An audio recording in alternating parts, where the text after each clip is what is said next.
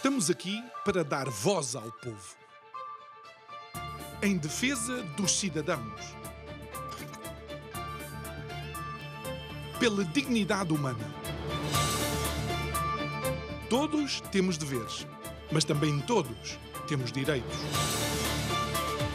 Será que existe justiça? Isto é o povo a falar.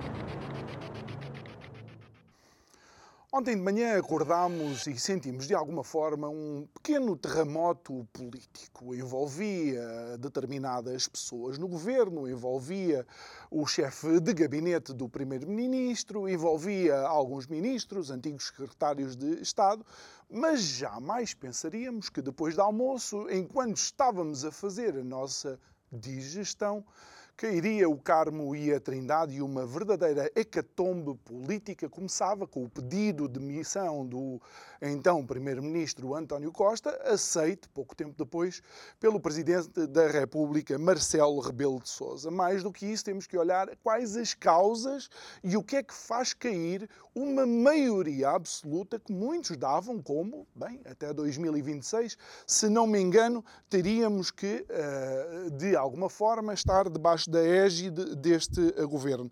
E então, e devido a de facto a esse acontecimento, tivemos que uh, apostar em fazer este programa em direto. Quero agradecer aos dois convidados de hoje. Primeiro, o Abel Matos Santos, por ter adaptado o programa. Ele era convidado único, uh, teve a simpatia de vir agora à noite uh, para o direto e também aceitar a companhia de um outro comentador. Boa é noite, gosto, Abel. é um gosto, obrigado por estar João, aqui. E o João Paulo Batalha. Obrigado, João Paulo que tu nem convidado estavas e, e, de facto, perante estes acontecimentos, uh, temos muito gosto em ter aqui. Boa noite, obrigado pelo tua... convite e, e ao Abel por partilhar uh, o espaço. É um gosto, é um Um, gosto. um momento histórico, um momento histórico. Abel, começando, começando por Sim. ti, a primeira leitura, uh, não havia uh, outro caminho para uh, António Costa? Bem, antes de mais, cumprimentar o João Nuno, o João Paulo, todos os que nos estão a ver e, e- e dar também um cumprimento especial ao povo português que eh, tanto tem sofrido debaixo da égide deste, deste governo socialista e deste sistema e deste regime que cada vez nos asfixia mais e, e- enfim, dar-lhe uma palavra de esperança eh, de que de facto é preciso muita coragem, resiliência e paciência para continuar a aguentar tudo isto. Eh, Eu acho que, que, de facto, respondendo dire- diretamente à tua pergunta, eh, não havia outra possibilidade para o Primeiro-Ministro só demitir-se, não é? Quer dizer, os escândalos vinham-se acumulando ao longo dos anos. Eh, Eu estava há bocado, quando vinha para cá, a fazer um exercício de memória e lembro-me, o caso Casa Pia, a demissão de Guterres, o escândalo de Sócrates, ah, ah, este, o, o recém-escândalo Galamba, agora tudo isto. Portanto, este PS e este, eh, de facto, regime socialista tem produzido verdadeiros casos de polícia, Agatha Christie, Poirot, enfim, uma série de, de coisas eh, que eu acho que são escandalosas e que são absolutamente impensáveis num regime que se diz democrático, num Estado que se diz de direito, num- numa sociedade moderna, desenvolvida. Isto é uma coisa assustadora, que revela de facto a tal promiscuidade que existe entre o poder político e os interesses económicos e depois o elevado nível de corrupção e de compadrios e de, e de situações que, que, que são absolutamente pouco claras e que dão aso a todo o tipo de negócios e de negociatas. E isto a propósito até da entrevista que o Presidente do Supremo Tribunal de Justiça deu há dias, onde refere exatamente isso, não é? que Portugal está, e o regime político e o, e o regime está impregnado de corrupção, e a corrupção de facto é, é, é aquilo que esborou, que destrói a, sustentabilidade de qualquer Estado e de qualquer sociedade democrática. Portanto, perante, perante as evidências desta, de mais esta investigação, eh, que também, eh, eh, de forma absolutamente grave, excluiu a Polícia Judiciária da investigação por acharem ou por pensarem ou por terem a certeza que a Polícia Judiciária en- envolvia, quer dizer, informava o governo e, e as pessoas ligadas a esse tipo de negócios, mostra bem o, enfim, o quão baixo, em termos de, de confiança dos cidadãos na política e nos intervenientes na política, nós chegamos. Eu acho que isto, de facto, cheira a fim de regime. Quer dizer, isto é, isto é o, eu não sei se, se podemos ainda ir mais baixo em termos, de- em termos políticos e, da, e daquilo que é a representação dos organismos, da- das estruturas políticas, das entidades, junto dos cidadãos. Portanto, não sei o que é que vai acontecer a seguir. uh, gostava que esta ruptura e que esta demissão do Primeiro-Ministro e esta queda do Governo levasse, de facto, a uma alternativa credível, oposta àquilo que tem acontecido até aqui, que nos pudesse levar e mobilizar para, um, para, um, para uma regeneração do país e para uma mudança que todos precisamos, mas aquilo que eu vou vendo uh, e aquilo que vou analisando e que, daquilo que se vai sabendo é que se calhar vamos ter mais do mesmo. É? Se calhar vamos ter outra vez Partido Socialista, se calhar vamos ter outra vez uh, a continuidade desta situação, porque as alternativas de facto não surgem. Não é? Uh, uh, João, uh, tu tens um, um artigo que fizeste durante a madrugada de ontem, creio eu, para sábado, sábado, sábado online. Fizeram buscas e encontraram o regime. Eh, se pensarmos bem e virmos o chefe de gabinete, o melhor amigo, uh, uh, padrinho de casamento, uh, o, o Delfim, ou seja, a quem António Costa esgotou, escudou, neste caso o Galamba, restava muito pouco a António Costa. Mas será que de facto isto é um acontecimento esporádico ou é uma clara demonstração de que isto é a forma de funcionamento do regime em Portugal? Eh, infelizmente, eu acho que eh, é a demonstração de um problema sistémico, eh, não só de um caso de corrupção, que na verdade até são dois, o das minas em Trás-os-Montes e o do lítio em Sines, é a manifestação de um ecossistema de corrupção, de uma infraestrutura cujo objetivo é produzir corrupção. No início falaste num terremoto político, que é uma expressão que nós usamos quando, naqueles dias como o de ontem e hoje e o da manhã, em que parece que acontecem muitas coisas muito de repente. Mas pronto, sem ser sismólogo que não sou, um sismo é a acumulação de tensões que estão lá, que não são visíveis e que de vez em quando atingem um ponto tal que provocam um, um abalo. E essas tensões estão lá. Isto não é um caso que, que, que surgiu ou que caiu do céu, eh, até porque é este e o outro e o anterior e o futuro. Sim. Eh, isto tornou-se um ciclo em que nós estamos constantemente a ser confrontados com casos com muitos dos mesmos protagonistas eh, individuais, muitos dos mesmos protagonistas institucionais, as mesmas instituições, muitas vezes as mesmas empresas, parte das suspeitas aqui tem a ver com, nomeadamente no negócio do lítio, pegar numa ideia de, de, de negócio ligado à transição energética de um investidor holandês, obrigar o investidor holandês a trazer as empresas do regime, nomeadamente a Galp e a EDP, e depois expulsar o investidor holandês. Hum. Que, aliás, é a queixa desse investidor que está na base de parte da investigação.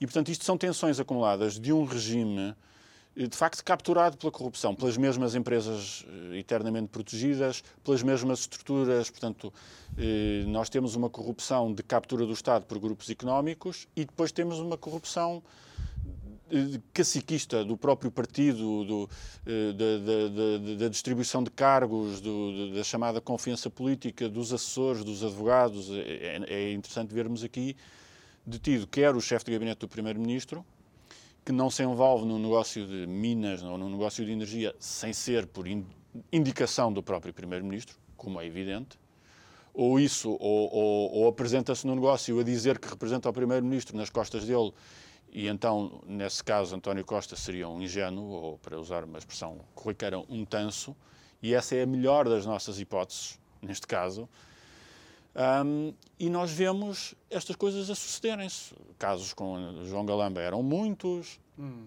Com o Ministério do Ambiente já desde o tempo em que António Sócrates, José Sócrates, Sócrates era eh, secretário de Estado. Há, há, determinadas. António Sócrates é, é a síntese. António Sócrates é a síntese. É um upgrade. Exatamente, porque eh, eh, depois do governo de José Sócrates, que coincidiu com a Troika e com, um trauma nacional que todos sofremos, houve um momento em que o Partido Socialista tentou começar a limpar um pouco a sua casa com, com a liderança de António José Seguro, que era uma liderança uhum. tinha que ser de ruptura com, com José Sócrates. Uh, e António José Seguro, mal ou bem, com maior competência ou maior ingenuidade, tinha um programa para uh, não só eh, aumentar os níveis de integridade na vida pública, mas de limpar o próprio partido. E, e, esse programa ficou a meio, se é que chegou sequer a, a, começar, porque, entretanto, António Costa achou que tinha uh, máquina suficiente do lado dele, essa máquina de caciquista, essa máquina dos cargos, do nepotismo, do compadrio, essa máquina de, de, de arbitrar negócios e comissões, disposta a expulsar uh, António José Seguro para conquistar o poder e foi o que fizeram. E Portanto, o interessante é que alguns destes nomes é, eram os jovens que Portanto, a cultura, uh, esta cultura que derrubou António Costa, esta, uh, o mais tóxico que há no PS, indica muitos dos próprios protagonistas do tempo de José Sócrates, João Galamba, Pedro Nuno Santos, Vitor Oscaria, que estava no gabinete, o chefe de gabinete de António Costa, que tinha estado no gabinete de José Sócrates, exatamente fazer a ponte com negócios escabrosos na Venezuela. E, os, até os protagonistas são os mesmos. E no cúmulo, já começámos a ver hoje notícias sobre o que pode acontecer, se há eleições, se não há eleições. Uma de, das propostas que o PS parece eh, disposto a consensualizar nas várias fações é propor ao Presidente da República que haja um Primeiro-Ministro interino eh, e esse primeiro-ministro seria Augusto Santos Silva, o grande propagandista do socratismo, eh, que entretanto já deu eh, entrevistas muito desenvoltas a dizer que nunca, nunca se tinha apercebido nada, mas que era uh, mas isso o grande António defensor, Costa tinha dito que nunca se tinha apercebido nada. O grande cão de guarda, até no sentido de latir em defesa de José Sócrates. E é, e é a figura que o Partido Socialista tem para apresentar como, como figura consensual para um eventual governo de transição. Portanto, isto é sistémico. Eh, sistémico neste partido, porque está há muito tempo no poder, uhum. sistémico também no PSD, que tem também muitos rabos de palha nestas, eh, nestas, eh, nestas questões. Agora, estamos todos a discutir, vai haver eleições, não vai haver eleições, é melhor que haja, é melhor que não haja. Eh, estamos a falar de um governo que cai por causa de corrupção. Mas, enquanto não fizermos exatamente. desta corrupção o centro da nossa discussão, enquanto não obrigarmos os partidos a fazer desta corrupção e não estou a falar da corrupção de Vitor Oscar ou do amigo, de, do amigo Lacerda Machado ou do próprio António Costa, se houver. Estou a falar desta corrupção sistémica que entra pelas instituições adentro que corrói a democracia por dentro. Estamos a falar até às vezes É indiferente haver ou não haver. Não é? Exatamente. Porque isto tem que envolver, de facto, uh, centros de decisão uma das, que, estão, que estão acima. Precisamente. E, e conclui que é para eu poder passar Uma das suspeitas é que a Agência Portuguesa do Ambiente, que devia zelar pelo ambiente, está ela a ajudar o Secretário de Estado da Energia, João para... Galamba, a, a dar concessões que violam as normas ambientais. Portanto, os mecanismos e de controlo, regras de concurso. Regras de concurso, regras de, de, de, de, mitigação de efeitos ambientais, tudo isso. Eh, as instituições que têm o mandato de proteger o interesse público e até, no caso da administração pública, proteger-nos de algumas tentações dos próprios políticos, estão completamente subjugadas. E, portanto, isto é uma democracia completamente capturada. E, e, nesse contexto, estarmos a discutir se fazemos eleições agora, daqui a dois meses ou daqui a três, ou se não fazemos eleições todo, é não é entrar na discussão, Sim. na única discussão que importa. Abel, estás de acordo?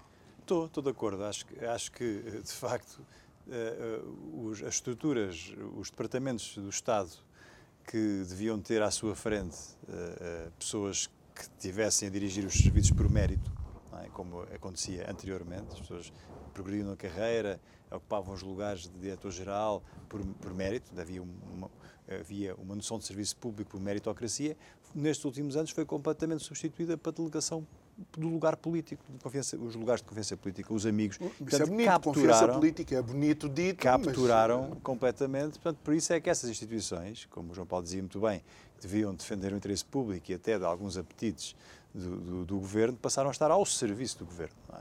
E isso é, é, é, é, é muito grave e é muito grave quando isso também parece acontecer na Polícia Judiciária. Quer dizer, portanto, chegamos a um ponto onde uh, o cidadão, na prática e de facto, não tem, uh, primeiro não tem voz, não é? uh, e depois não tem quem o defenda. Portanto, eu não sei que solução é que, é que, é que pode ser encontrada para resolver este assunto. Eu concordo em absoluto com o João Paulo que a questão das eleições aqui se é agora, se é mais tarde, se é ou não é, é o, o problema menor. Exatamente. O problema é como é que nós, enquanto, enquanto país, enquanto sociedade, a corrupção. acabamos com a corrupção, Mas modificamos então podemos ir, isto. Podemos ir direto à entrevista do uh, presidente uh, do, Supremo, do Tribunal, Supremo Tribunal, que é uma entrevista, que é uma entrevista reveladora, uh, assustadora. Ainda mais, reveladora ainda mais ao dia de hoje. Ao dia de hoje.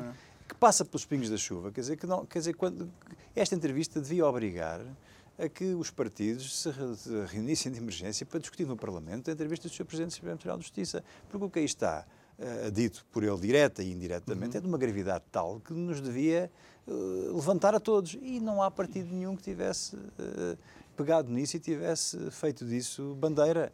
É? E, e, vamos, portanto... vamos ao primeiro ponto. Por exemplo, ele menciona que o facto de ele não ter Uh, autonomia e independência financeira coloca logo em causa limita a sua ação a, a, própria como é que se chama a, in, a, a independência, sim. a independência está limitado na sua ação sim. e portanto ele não pode ele não pode fiscalizar não pode trabalhar não quer dizer portanto, há uma dependência total não é? e mas isso é um bocadinho aquilo que o socialismo tem feito no país não é que é criar eh, o síndrome da subsidiodependência é? em que as pessoas vão aumenta os, os, funcionários públicos, distribui subsídios nas, nas, autarquias para as instituições, quer dizer, e as pessoas, todas as instituições, as pessoas, os organismos ficam dependentes da esmola que o governo vai dando. Mas então a separação de poderes que está na Constituição cai logo por aí. Eu penso que ela já há muito tempo que está, que essa, essa separação de poderes, que é fundamental, está comprometida, não é? E esta entrevista dos senhores presidentes do Supremo Tribunal mostra claramente isso, hum. que ela está profundamente comprometida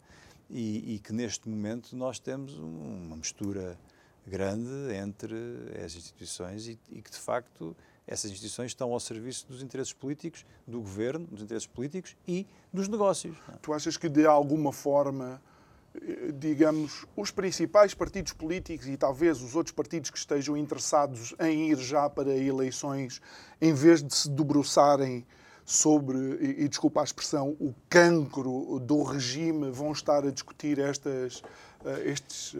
Deveriam estar, mas, mas, não, mas não estão, não é? Porque tem-se visto que os partidos do regime, não é? E, nomeadamente, o PSD e o PS, que é quem de facto podem mudar a Constituição, podem, mudar, podem reformar o sistema político, podem criar reformas, não o têm feito. Substituem-se, alternam-se no poder, alteram-se nas instituições, nos lugares de nomeação, nos negócios, e isto mantém-se. Portanto, não há uma verdadeira intenção de ninguém que está no Parlamento, e há bocado o João Paulo falava sobre isso eh, antes de entrarmos para o estúdio, que os, os, os próprios deputados são reféns, são cativos do poder político dos uhum. partidos, do chefe do partido, porque os deputados não são eleitos uh, pelos portugueses que votam, os deputados são escolhidos pelo presidente do partido. Portanto, há aqui, nós, quando votamos, não votamos nos deputados, votamos no partido, que eles, sim, antes das eleições, já escolheram os deputados. Portanto, a, a, a, a, democracia está absolutamente viciada e o que existe é uma partidocracia uh, que define quem está e que quem não alinhar com aquilo que o chefe determina é posto fora, é excluído. Portanto, perante este cenário, onde é que nós temos os melhores de nós à frente do país e a, e a, e a governar-nos e a fazer as melhores opções pelo interesse coletivo, pelo interesse comum? Não temos. Essas pessoas estão na vida privada, estão nas suas vidas, não querem ser incomodadas. O que é que sobra? Os medíocres, aqueles que são peritos que Os cresceram nas jotas é? e que estão ali nos negócios e nos lugares das assessorias, nos lugares de confiança política, nos gabinetes e, e por isso saltam de um para o de um para outro e que se vão mantendo e que são habilidosos na, na, na, arte de se manterem nesses lugares, fazendo, enfim, aquilo que for uhum. necessário para lá estarem. Portanto, há aqui uma, uma, uma pescadinha de rabo na boca uh, que é muito difícil de, de quebrar, a não ser que houvesse de facto uma verdadeira hecatombe. Falámos há pouco aqui em sismos, era preciso de facto um grande sismo, mas era um sismo cívico, um terremoto uhum. cívico que levasse a que as pessoas se levantassem e se unissem e que criassem de facto uma alternativa uh, para que as coisas mudassem. Mas o povo português está adormecido, anestesiado, não acredita muito que tenha essa força o povo não percebe a força que tem. E enquanto não perceber isso e as pessoas viverem muito viradas para si próprio, o sistema vai se manter porque se, porque, se tem... auto porque se auto uh, mantém porque é, é, é a lógica do, dos sistemas corruptos dos sistemas dos sistemas que se que se alimentam dessa forma eu não vejo sinceramente não consigo qualquer das, das, das, das escolhas e das possibilidades que se apresentem nos próximos dias e vamos ver o que é que o Sr. Presidente da República diz amanhã que possam ser apresentadas aos portugueses se não houver essa discussão que estamos aqui a ter séria profunda sobre as reformas que temos que fazer para erradicar de vez este, este malefício desta misturada entre os interesses privados e os interesses dos partidos contra os interesses do país e dos cidadãos, nós não vamos ter só mais do mesmo, não vamos ter nenhuma alternativa. Vamos continuar a ter isto. É? E a agravarmos o quê? Agravarmos as condições de vida, aumentarmos os impostos para alimentar estas coisas, termos menos saúde, termos menos educação, termos menos segurança. É? Vamos, vamos buscar imigração uh, pouco, pouco diferenciada e, e, que vem viver de subsídios com salários baixos para alimentar a máquina partidária, porque essas pessoas depois passam a votar para manter esses, esses mesmo, esse mesmo sistema em funcionamento. E, portanto, temos um, temos um país adiado, temos um futuro adiado. Uh, uh, e temos uma população cada vez mais subjugada a um poder político que, que, que vai levar aqui, vai levar a uma venezuelização do país. Portanto, aquilo que vamos ter por este caminho é olharmos para a Venezuela e ver o que ela é, o que iremos ter aqui. A Venezuela também já tem algum contacto, segundo pelo menos as últimas notícias, com este sistema. Sim, sim. E volto, volto a mencionar esta questão em que uh, realmente o Presidente do Supremo Tribunal de Justiça ele é bastante perentório. Ele diz: quem fornece os meios aos tribunais é o Ministério da Justiça. E isto está errado. Mina a separação de poderes. É, isso é verdade, é, é de bom senso e é até o que tem sido apontado em relatórios eh, de organizações internacionais como o Conselho da Europa, eh, que tem apontado isto e é um problema antigo. Eu acho que nós temos neste momento dois, duas grandes ameaças à, à efetiva separação de poderes e à autonomia do Poder Judicial. Uma institucional, que é essa, ou seja, nós temos um sistema eh, com garantias legais e constitucionais de independência e de separação de poderes, mas na prática, quem dá o orçamento para o, para o, Ministério Público funcionar ou não funcionar é o Governo, não há uma autonomia orçamental uhum. do Poder Judicial, quer para o Ministério Público, quer para os tribunais. Quem mexe no sistema informático dos tribunais, onde os processos estão a correr, é o Poder Político através do Ministério da Justiça. Portanto, os, os, os, os, tribunais não são sequer donos dos seus computadores e dos seus sistemas informáticos onde está a informação dos processos. Eh, portanto, aqui há uma limitação objetiva eh, à autonomia do Poder Judicial. É, é como, para usar a expressão da, da mestrada Maria José Morgado, é uma autonomia de mão estendida, em que precisam sempre do, do, do favor do, do Orçamento do Estado. E há outra ameaça mais insidiosa, que é, nos últimos anos, a criação de uma quase carreira paralela de magistraturas, quer de juízes, quer de procuradores, que consiste não em estarem nos tribunais ou a fazer investigação criminal, mas nas estruturas de missão, na representação do Estado num organismo internacional hum. qualquer, cargos de nomeação governamental Vimos agora simpáticos, uma questão relativamente bem confortáveis, bem, bem pagos, pagos, até em, em que começa a ter, tivemos nos governos de António eh, Costa, magistrados como a ministra eh, Francisca Van Dunham e o secretário de Estado eh, Mário Belo Morgado, magistrados de carreira no governo, e que depois, fim da participação no governo, podem voltar para a magistratura, um ponto em que é a própria Associação Sindical dos Juízes a propor uma alteração das leis, porque isto cria uma promiscuidade demasiada, e esta espécie de carreira paralela pode ser muito uma forma muito insidiosa de penetrar eh, simpatia política dentro do sistema judicial, e isto é muitíssimo perigoso, e eventualmente eh, não diria que é mais perigoso, mas como é mais, mais difícil de detectar, eh, é mais problemático. Eh, ou, porque, porque, nos apanha desprevenidos. E, portanto, nós temos, de facto, estas, estas eh, dificuldades. É uma semana difícil para estarmos a criticar a Justiça, porque, apesar de tudo, a, a Justiça com as dificuldades vai funcionando. Eu queria tocar no, no, ponto que o Abel falou sobre a Polícia Judiciária. Eu, eu, sou fã da Polícia Judiciária, eu acho que a Polícia Judiciária tem feito um, um bom trabalho, tem muita competência, muita capacidade instalada. E, e mesmo, pronto, na semana em que é estranho estarmos a criticar a Justiça, eu acho bizarro e já outras pessoas notarem, notaram isto, que uma, uma operação desta envergadura não seja feita com a Polícia Judiciária, que é o órgão de polícia criminal com especialidade no combate à corrupção e com mandato para isso. Não sei porque é. Não, não tenho a certeza que haja uma capacidade de influência política na Polícia Judiciária, apesar do diretor ser de nomeação política, por lei, é nomeado pelo Ministro da Justiça, mas há de facto pelo menos um setor do Ministério Público que não confia na Polícia Judiciária e, e, também setores da Polícia Judiciária que não gostam de setores do Ministério Público. Isto não é nada saudável. Seja qual for a causa, hum. não é nada saudável. A causa são os partidos políticos e a instrumentalização que os partidos ou os governos fazem. Também, calhar, também, desses... há, também há guerras internas, hum. às vezes até de caráter pessoal, eh, portanto, nem tudo vem dos políticos, mas há uma grande indefinição e infiltração que, que obviamente não é boa.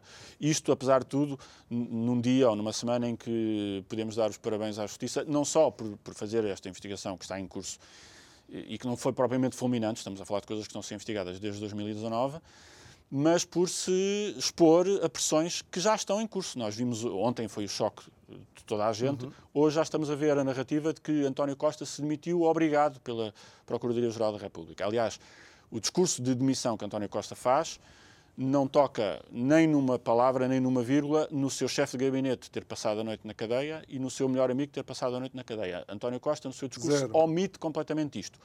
E diz que se demite porque há um comunicado de imprensa que, que diz que ele está a ser investigado. No último parágrafo. Ou seja, eh, responsabilizando a Procuradoria-Geral da República pela sua demissão. E isso criou, eh, sobretudo nos seus apoiantes, uma noção de que há aqui um golpe de Estado judicial e isto é muito hum. perigoso. Isto é o que António Costa sempre fez sempre que há pressão sobre alguém do partido, ainda no tempo de José Sócrates, sempre que há uma suspeita de conflito de interesses, de má conduta ética ou até de criminalidade, António Costa, em matéria ética, não tem nada a dizer porque não, não, não é um assunto que lhe interessa, ou então cria uns, uns papéis para dizer que estão a fazer eh, grandes mecanismos de exigência ética e depois diz a justiça que trabalhe, que é como quem diz, venham cá apanhar-nos se conseguirem. Hum. E, portanto, António Costa sempre alimentou esta tensão entre política e justiça, para depois vir dizer que a, estamos a judicializar a política. Isto é muitíssimo perigoso. Eh, e eu ouvi pessoas a, dizerem que António Costa saiu com dignidade e, e até se comoveu a certa altura quando falou na família, mas isto que ele fez é perigoso. É perigoso, porque é alimentar uma tensão entre o sistema político e o sistema judiciário, sendo que o sistema judicial é a parte fraca neste conflito, porque o sistema político, como acabamos de ver, tem as chaves todas na mão e o dinheiro Mas e as leis e tudo isso. eu vou isto para lançar uma questão para os dois, e, e peço que comece pelo Paulo e depois volto aqui ao, ao Abel. Um, eu vi determinados tweets e posts nas redes sociais, obviamente de pessoas uh, ligadas ao PS, a chamar isto de um golpe de Estado uh, da direita. Isto não cria também tensões sociais e uma desconfiança ainda maior uh, das, das pessoas em relação claro ao regime? Sim, e eu acho que isso é um sintoma do esvaziamento completo uh, da política em si, da política como serviço público, que é a organização e a mobilização de claques. E, e, portanto, há aqui uma lógica de, de, dizer a quem odiar. Temos que odiar, odiar se calhar é demasiado forte, o Ministério Público, eh, que é o ator eh, que eles elegem como ator imediato. Não é, eu gostava de voltar a isto. E, e, indiretamente a direita, porque estamos a pensar provavelmente vamos ter que ir a eleições, então temos que pôr a nossa claque eleitoral contra a claque eleitoral dos outros. Hum, é, é importante deixarmos o Ministério Público de fora disto, porque o Ministério Público, se tem suspeitas, ele está legalmente e constitucionalmente obrigado a investigá-las. E é por isso que sai uma certidão para, quando há escutas, não são só boatos, há escutas a envolver António Costa eh, em suspeitas relacionadas com isto. Essas escutas têm que ser investigadas, com ele como seria com qualquer um de nós. É isso que o Ministério Público está a fazer. António Costa não sai por causa de uma investigação judicial. Eh, porque a avaliação que se tem que fazer sobre um governo estar ou não estar em funções é se tem condições políticas para isso. E António Costa não tem. Não tem, e não é por culpa do Ministério Público, é que é tal o acumular de casos. Muitos que nem sequer são casos criminais, mas são casos de conflitos de interesses, de portas giratórias, de informalidade. 12 ou 13 eh, Diogo Lacerda Machado, que neste momento em que estamos a falar estará a passar a sua segunda noite nos calabouços da PSP em Moscavide, eh, foi a pessoa que António Costa trouxe para, na completa informalidade, sem ser pago, sem ter um contrato, sem ter um caderno de encargos, representar o Estado na reversão de uma privatização que tinha sido feita. Uhum. Por ser amigo. E não tinha participado e, portanto, também não, não admira Não admira vermos, vermos o mesmo Diogo Lacerda Machado suspeito de facilitar a abertura de portas a empresas estrangeiras exatamente pela mesma razão, por ser amigo do Primeiro-Ministro. Portanto, isto é muito maior do que o, o caso. E o que isto faz é retirar ao Governo condições de autoridade política para exercer funções. Portanto, não tem nada a ver eh, não tem diretamente a ver com uma investigação estar em curso ou ter, ou ter havido uma certidão do Supremo Tribunal de Justiça que agora vai investigar a conduta do Primeiro-Ministro. É a autoridade que ele eh, tinha eh, em 2015, quando foi para o governo, e que reforçou nas últimas eleições com uma maioria absoluta, ter sido completamente corroída com histórias de negociatas e de favores. Abel. Eu, eu queria pegar também aqui na questão eh, que já foi aqui referida, de, de, o Ministério Público fez o seu trabalho, faz o seu trabalho, a Procuradoria investiga, escutas, de, eh, faz detenções, investiga fazem buscas, há detenções, vão ao juiz, vamos ver as medidas de coação, o que é que acontecerá. Mas depois há aqui o problema que é, isto acontece hoje e se olharmos, por exemplo, para o caso de José Sócrates, passaram 10 anos e continua tudo na mesma. Não foi julgado, a maior parte das acusações caíram, quer dizer, no fundo, depois a justiça anula-se a si própria. Onde é que está a falha? É no Ministério Público que investiga mal e a investigação não é sólida o suficiente para que as provas obriguem à condenação? É o, é o Tribunal que diminui o trabalho do Ministério Público, são provas que desaparecem, é, é, é, é a prorrogação de prazos que faz é, caducar os processos. Depois, na prática, não é? esta demora longa de anos na Justiça é, é, leva a que a Justiça não produza justiça e ao não produzir justiça é o Estado que está em causa. Portanto, isto é, alguma coisa aqui também está mal, falha aqui. Isto, isto é objetivo, quer dizer, o que devia acontecer, há, há uma investigação, há, há, uma, há uma, acusação e um julgamento. E isso tem que acontecer num tempo célere. Isto liga-se, lá está, liga-se. É a falta de meios que não existem nos tribunais, porque o governo e o poder político não quer que exista, porque não quer que funcione que, que, e que julgue em tempo uhum. útil. Estas carreiras paralelas dos juízes que são criadas servem para domesticar uh, amansar os juízes para que eles se comportem de determinada forma que a cara do poder político, porque se o fizerem têm uma recompensa que é mais que, que, oh, generosa do que uma carreira uh, normal de juiz. Os próprios lugares de nomeação no Conselho Superior da Magistratura, no Supremo Tribunal de Justiça, no Tribunal Constitucional, faz sentido serem, serem grandemente influenciados pelos partidos eh, que estão ligados a todos estes casos de corrupção? Onde é que está a, a verdadeira separação de poderes? É? Procuradora-Geral da República. A própria escolha, também, onde... aliás, vimos o que é que António Costa fez com, com, com Joana Marques, Marques Vidal. Vidal. É? Portanto, tudo isto põe em causa, e quem estiver atento, se calhar o cidadão comum que trabalha, que está na sua vida, no dia a dia, a tentar, a tentar pôr o pão na mesa, não terá a disponibilidade e, a, e a, hum. o tempo e a disponibilidade mental para acompanhar e para analisar isto a fundo. Mas nós estamos mais ligados a isto e gostamos disto, e vamos acompanhando, vamos lendo, percebemos claramente que há aqui uh, conflitos de interesse e são insanáveis e, e, e, uma promiscuidade evidente, evidente, porque se formos ver com alguma atenção, uh, há uns que estão sempre em todo lado, são sempre os mesmos e que representam os interesses dos partidos que os ligam aos negócios e aos interesses. Portanto, isto é por demais evidente. É? Agora aconteceu isto, estamos todos, uns em choque, outros nem tanto, e temos, eh, enfim, o terremoto político eh, que se está a assistir. Mas vamos ver daqui a seis meses se alguém fala disto e vamos ver quanto tempo é que isto demora. É? E, se o país está substancialmente diferente. Diferente do que estará agora. É? E esse é aquilo que estávamos a discutir aqui, off-record, é, é, é, eu acho que não estará. E, e, portanto, se calhar daqui a seis meses vamos estar pior do que estamos agora. Isto... Mas, mas, honestamente, se, se aos portugueses não serve ver um primeiro-ministro e vamos, vamos ver uma maioria absoluta, um governo de maioria absoluta cair com este estrondo, se é que vai cair, Marcelo Rebelo de Sousa amanhã uh, irá decidir, não é? Se isto não for a alavanca suficiente para uma uh, maior intervenção e maior atenção dos portugueos, então oh, qualquer dia temos de é dizer só temos aquilo que merecemos. Aquilo que merecemos, mas, mas oh, repara, a direita, a direita vemos, o, o, o, os partidos reagiram à, à admissão. Quem é que foi o último partido a reagir? O PSD. O último, tardíssimo, à hora do telejornal, já à noite. Depois de todos os outros quando deveria ter sido o primeiro. Supostamente é o maior partido da oposição, seria a alternativa a um governo do PS, ao liderar essa alternativa. O último. Portanto, dá a ideia que está mal organizado, que não há ligando vontade, que é a pior coisa que pode acontecer ao PSD é ter eleições agora.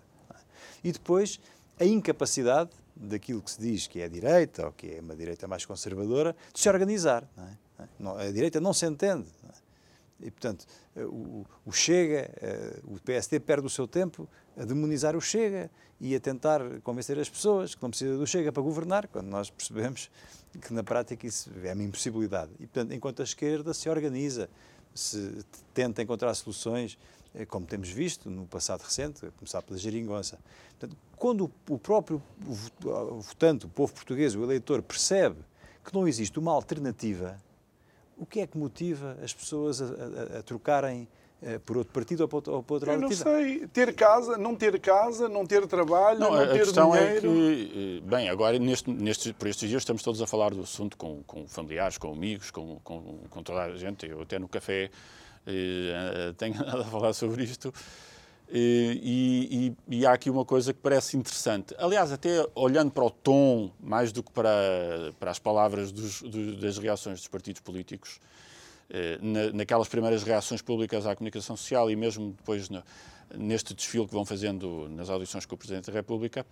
E, e, aqui parece que estamos todos de acordo, quer os, quer os partidos, quer os cidadãos, ninguém está muito entusiasmado com a ideia de eleições. Eh, estamos todos fartos do, do, do, de um governo que desbaratou uma maioria absoluta a ponto de perder o, o seu próprio pé.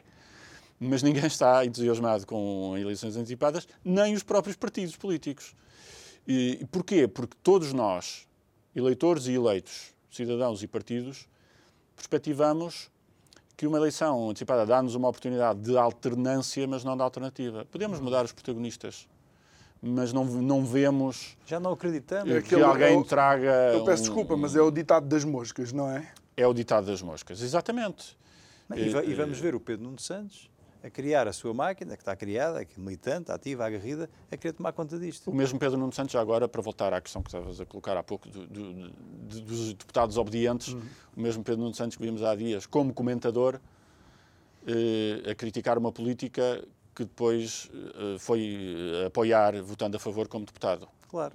E, e, e, explicando isto com toda a naturalidade, com a lógica da disciplina partidária. Isto é uma pessoa que almeja ser líder do seu partido e é incapaz de assumir uma divergência de fundo, programática. De base, é? Uhum. Uh, portanto, de facto, uh, a perspectiva de eleições não é animadora. A perspectiva de manter um status quo com, uma, com a atual maioria absoluta e com outro governo também não é animadora. Nada disto é animador. Um, e, e, nós estamos aqui perante um momento em que temos que decidir se queremos continuidade ou ruptura e, e continuidade do quê e que tipo e ruptura e que tipo para quê? Ruptura, sim ou, continua, ou continuidade de um sistema apodrecido eh, de corrupção, e, ou continuidade de um sistema democrático digno do nome. Eu vou, eu vou e, voltar... e, consoante a continuidade que nós queiramos, temos que escolher eu qual é a ruptura que queremos ver. Alguma ruptura vamos ter que fazer. Eu vou voltar a repetir, João. Tu, tu disseste que eles fizeram as buscas e encontraram o regime. Sim, Portanto, mas... Há uma máquina, pelos vistos, que independentemente está este ou aquele, tem ah, e sabe máquina. movimentar, Sim. sabe utilizar o bem de todos nós, sabe contornar a Constituição da República Portuguesa, sabe manter domesticado, que é uma palavra que eu gostei de ouvir aqui, o, o poder judicial, não é? Portanto, nós devíamos estar verdadeiramente preocupados. Pois, a questão é se nós queremos romper com o regime democrático, ou, ou, ou dito de outra maneira, romper com a corrupção para preservar o regime democrático, ou fazer uma falsa mas escolha então, que, é, que é abaixo de romper que, com o regime democrático para continuar então com a corrupção. Temos que assumir que isto é uma democracia. Oh, temos que assumir. Mas, mas o problema é que, na minha perspectiva, neste momento, nós não vivemos num regime democrático. Temos, um, temos, um, temos o controle total uh, da imprensa captada pelo aparelho político e pelos interesses, é porque um jornalista, e são poucos os casos, é verdade, pode ser não tem pior, autonomia não é? financeira se escreverem o que não devem, se disserem o que não devem, de acordo com o sistema, deixam de ter folha de pagamento e são postos fora. E, portanto, temos uma domesticação da imprensa que está ao serviço, como temos visto, é claríssimo, dos partidos que estão no poder e dos interesses instalados. Temos essa asfixia financeira da, da justiça que sem meios não pode funcionar. E, portanto, isto é uma democracia. Temos a eleição dos nossos representantes, deputados na Assembleia da República, que é escolhida pelo chefe do partido. Portanto, onde é que está a democracia? Só se for formal, porque na prática ela não existe. E isso é talvez Sim é talvez, a par do que estamos aqui a falar, algo que nós também temos de nos preocupar seriamente. Nós temos aqui uma divergência que é muito pequena, mas que faz muita diferença. Hum. E que se calhar é só do plano das palavras, mas eu vou tentar explicar. Eh, há uma diferença entre termos uma democracia de, muito pouco, de pouca qualidade ou de muito pouca qualidade, que é o que eu acho que nós temos, ou de já não acreditar que temos democracia. Qual é a diferença nisto? Parece só retórica. Eu acho que há bases, fundamentos do, do regime democrático que ainda eh, podem, devem, devemos tentar resgatar, mas que ainda estão cá. Não precisamos deitar tudo fora. Agora, o, o, risco é este. Se nós não fizermos essa regeneração, vamos acabar por deitar tudo fora. Exatamente. E o que vem a seguir pode não ser melhor, provavelmente não será, como não tem sido noutros países não. que têm feito este caminho das ditaduras para os autoritarismos. Mas isto significa que. Eh, e, e aí a liderança tem que ser dos cidadãos. O que é difícil, porque cidadãos somos 10 milhões não há um líder dos cidadãos, mas, mas, tem que ser a nossa vontade de começarmos a discutir coisas difíceis. Hum. De não nos deixarmos adormecer por discursos eh, suavezinhos e, e, e, promessas bonitas nas quais nós nem, já, já nem acreditamos. Vamos fingindo que acreditamos porque parece que é melhor que nada. Mas nós temos vindo a trocar, enquanto coletivo, enquanto portugueses, a dor eh, imediata e se calhar aguda de, de uma viragem e, e, e temos preferido a dor Uma continuada. Dor, uma dor quanto mais suave, continuada. é? continuada, crónica. E essa não está a resolver os problemas. E, portanto, nós vamos ter. que- Isto vai ser difícil de uma maneira ou de outra. Hum. Nós vamos ter que escolher qual é, qual é a, a tarefa Ó, João difícil Paulo, a que nos mas entregamos. nós nem temos players, intervenientes e figuras para a ruptura. Não. Isso, isso também é, é, é triste, não é? Onde é que não temos figuras? Nós há 30, há 40, há 50 anos tínhamos figuras, tínhamos pessoas que galvanizavam o povo, com quem nós nos mobilizávamos e íamos atrás, que faziam, faziam eh, as pessoas acreditar, sonhar, não é? E nós hoje temos um povo que não sonha, é um- tem- temos um povo que vive em pesadelo e que acorda cansado e que se arrasta para conseguir viver o dia a dia. E falta inspiração, falta alguém, falta uma ideia. Portugal é que nós queremos ser, que- não é? é que nem- é que, é, Não há uma ideia. É que não país há uma queremos ser? ideia para Portugal. Não há. é? Não há, Eu- não eu há. agora estava a ouvir o, o Abel e estava a lembrar-me de um, um encontro que tive eh, aqui há dias, um senhor muito simpático que eu não conhecia, veio ter comigo no café e disse gosto muito de ouvir e das intervenções que faz e através da Frente Cívica vocês fazem, mas tem que dar uma palavra de esperança às pessoas porque as pessoas estão muito deprimidas. E eu aceito a crítica, eu compreendo. A única coisa que eu lhe consegui responder foi assim que eu encontrar uma palavra de esperança eu dou. Mas, mas entretanto, fiquei a matutar naquilo, porque ele, ele tinha razão naquilo que estava. Nós não podemos apenas eh, eh, expressar a nossa fúria, por muito que ela seja real e legítima. Temos que encontrar uma esperança. Mas nós tendemos a, a pensar na esperança como um sentimento de que isto há de melhorar. Um sentimento que vem, que vem de cima, que vem Que não- de, de uma inspiração leva a qualquer. nós à ação, Esse não eu é? não tenho. Pois. Confesso que não tenho, não, não vejo razões para ter. E, portanto, estou a tentar treinar a esperança como se fosse um músculo.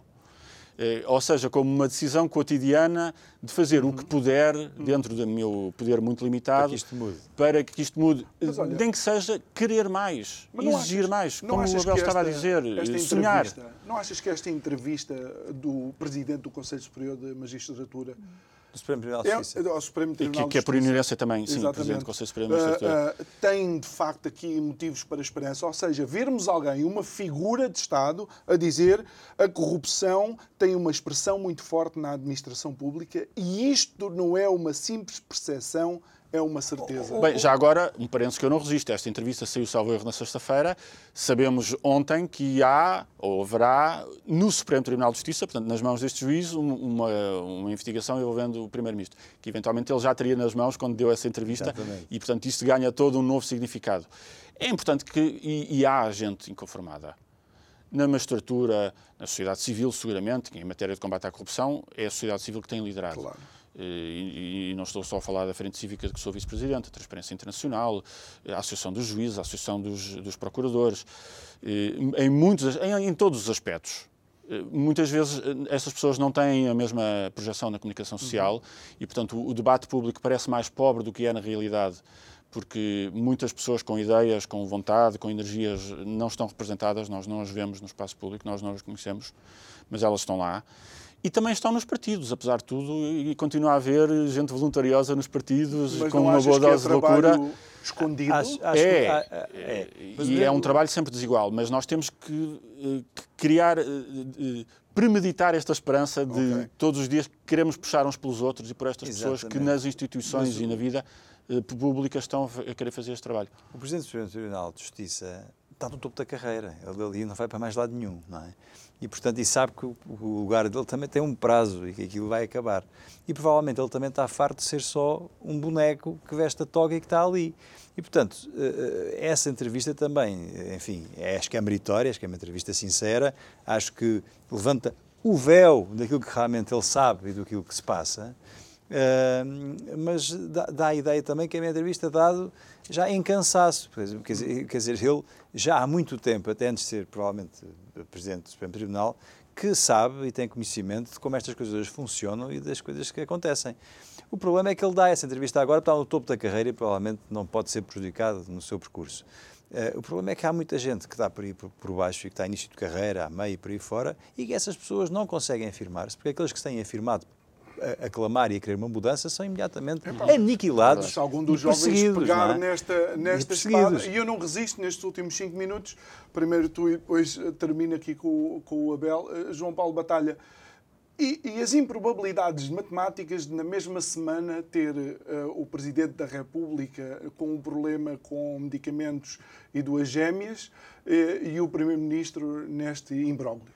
Eh, não é improvável porque, mais uma vez, são, são tremores do mesmo sismo, de, de sistemas que não funcionam e onde depois nós não só usamos, mas incentivamos atalhos, cunhas. E, portanto, ainda não sabemos com certeza firmada se isto envolve mesmo o Primeiro-Ministro ou o Presidente da República, mas que a lógica das cunhas existe, do telefonema, do acesso, informalidade. da informalidade existe, e é isto que nos vai afogando eh, num desespero cada vez maior. E achas que Marcelo tem aqui ainda algumas explicações a dar? Tem explicações a dar e eu fiquei incomodado de vê-lo eh, a prometer processos judiciais a quem queira fazer perguntas sobre o assunto, porque isto obviamente não é uma forma límpida de discutir a matéria, é uma forma de amedrontar e de impedir o debate. Abel. Oh, João Paulo, a, a, a, a Cunha, oh, João Nuno, peço desculpa, a Cunha, a Cunha exatamente, mas é que eu queria me referir a ti, a Cunha e a informalidade e o tentar resolver as coisas é, é, existe e acontece porque, porque aquilo que devia funcionar de forma normal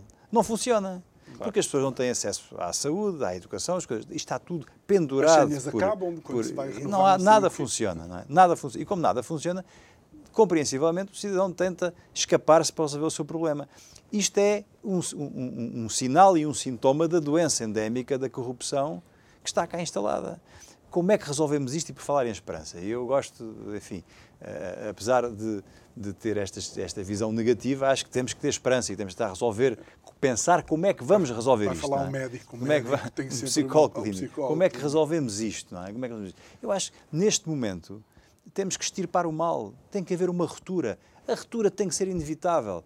Não podemos, porque manter a situação como está e manter os. Isto precisava de uma limpeza completa de cima a baixo. Não é? E isso, isso começava pela figura do Presidente da República. Nós precisávamos ter um Presidente da República que fosse Presidente da República e que não fosse Marcelo. Porque o, o, o Marcelo, o professor Marcelo Rebelo de Sousa, quando é eleito para o cargo de Presidente da República, passa a ser Presidente da República. Eu acho que ele se esqueceu disso desde o primeiro momento e quis ser Marcelo na presidência. E isso, lá está também, contaminou pela, pela informalidade, pelas selfies, pelo, pelo informalismo, pela, pela, quer dizer, cria, cria, cria hum. uma, um esboroar da, da, hierarquia do Estado e da responsabilização que todos têm que ter perante eh, os lugares que ocupam e as instituições, que levou a que tudo, a que tu, em vez das pessoas estarem à vontade, passassem a estar à vontadinha. E o à vontadinha deu isto. E agora estamos metidos nisto. Temos, temos, temos, não sei se tem culpa, se não tem, vamos ver o que é que vai acontecer, mas uh, uh, o Sr. Presidente da República devia, como disse aquele cidadão, uh, perceber e pensar e ter consciência que ele não é comentador.